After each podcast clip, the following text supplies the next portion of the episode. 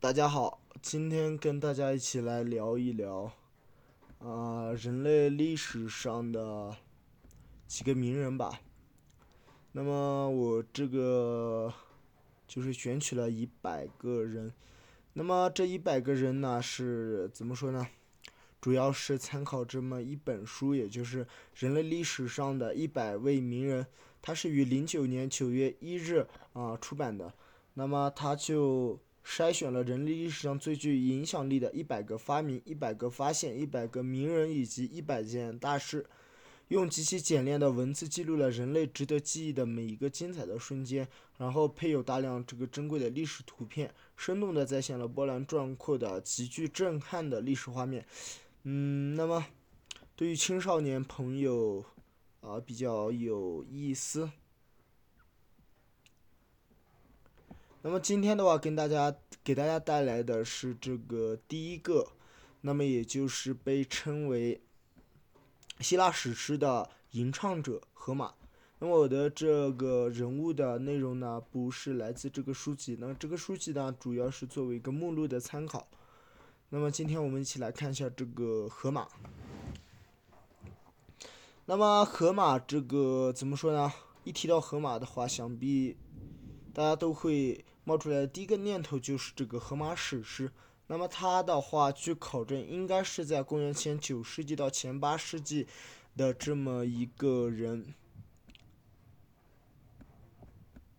那么他相传是为古希腊的一个游呃吟游的诗人，那么主要生呃生于这个小亚细亚这个地方。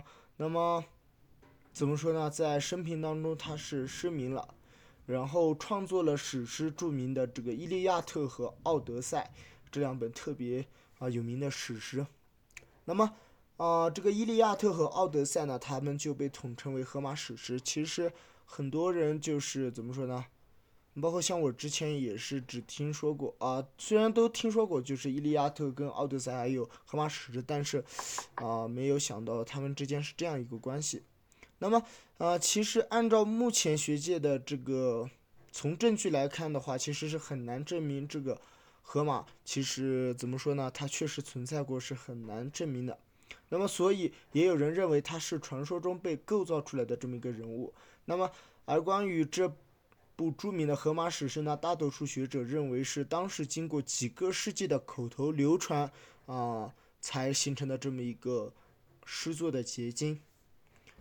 那么提到这个史诗《伊利亚特》跟《奥德赛》还有荷马史诗的话，跟大家简单说一下吧。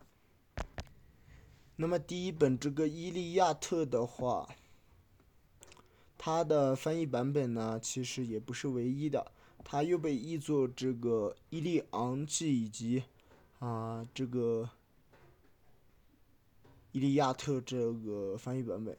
那么相传就是由刚刚提到的，呃，或者我们今天这个节目的主人公，盲人诗人荷马，他与嗯他创作的这么一部史诗。那么全诗它是由一千五百啊一万五千六百九十三行，它是分为二十四卷。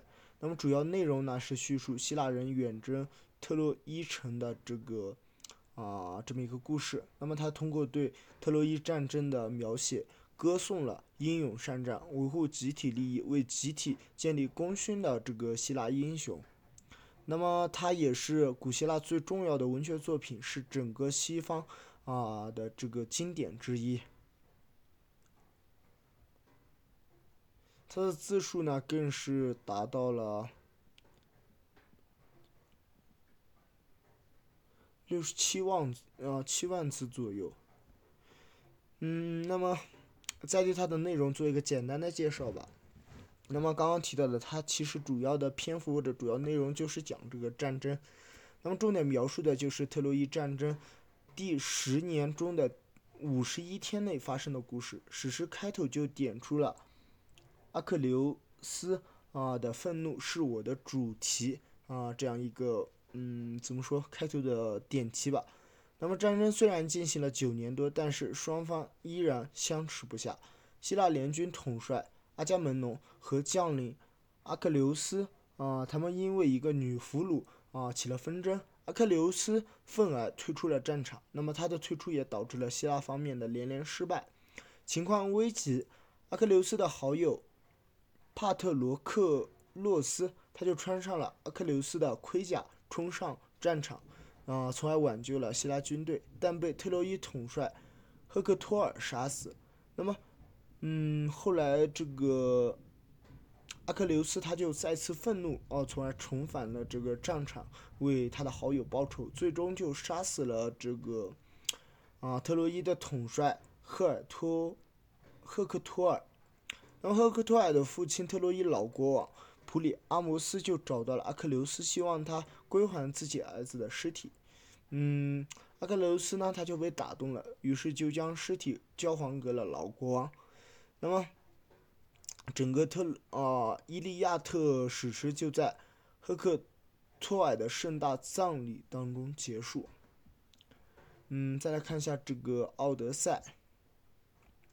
那么呢，《奥德赛》呢翻译也是又被翻译作这个《奥迪赛》啊，《奥德修记》或者说《奥德赛漂流记》等等等。那么它也是古希腊最重要的这个史诗，那么应该说是之一。那么另一部就是刚刚提到的这个《伊利亚特》，他们统称为荷马史诗。《奥德赛》呢，它延续了特洛伊战胜的故事情节，相传为啊，同样是为这个诗人荷马所作。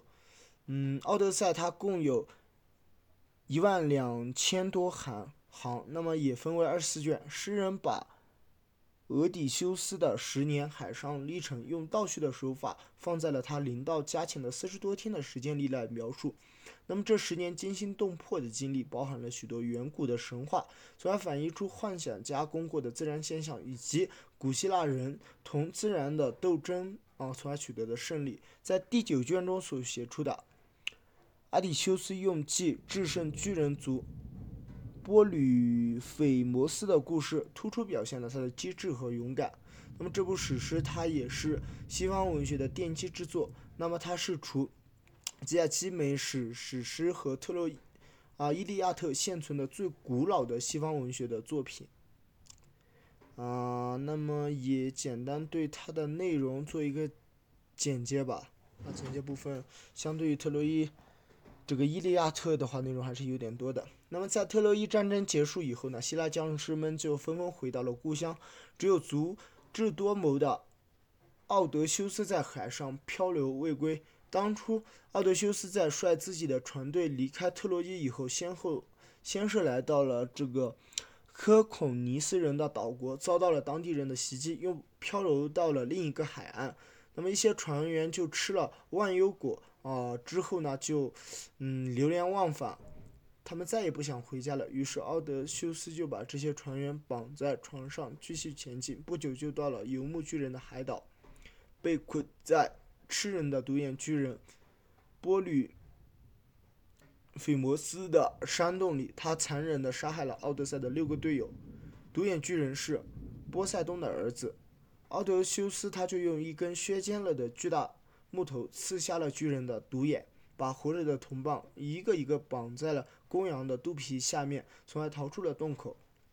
从此，海神便同他作对，一路兴风作浪，存心害人。他们逃过了风神岛，风神送给他们一个小口袋，可以把所有的逆风都装进去，这样便能够一帆风顺的回家了。不料，当船快速行驶啊，快要行驶到家的时候，众水手以为口袋里面装的是金银财宝。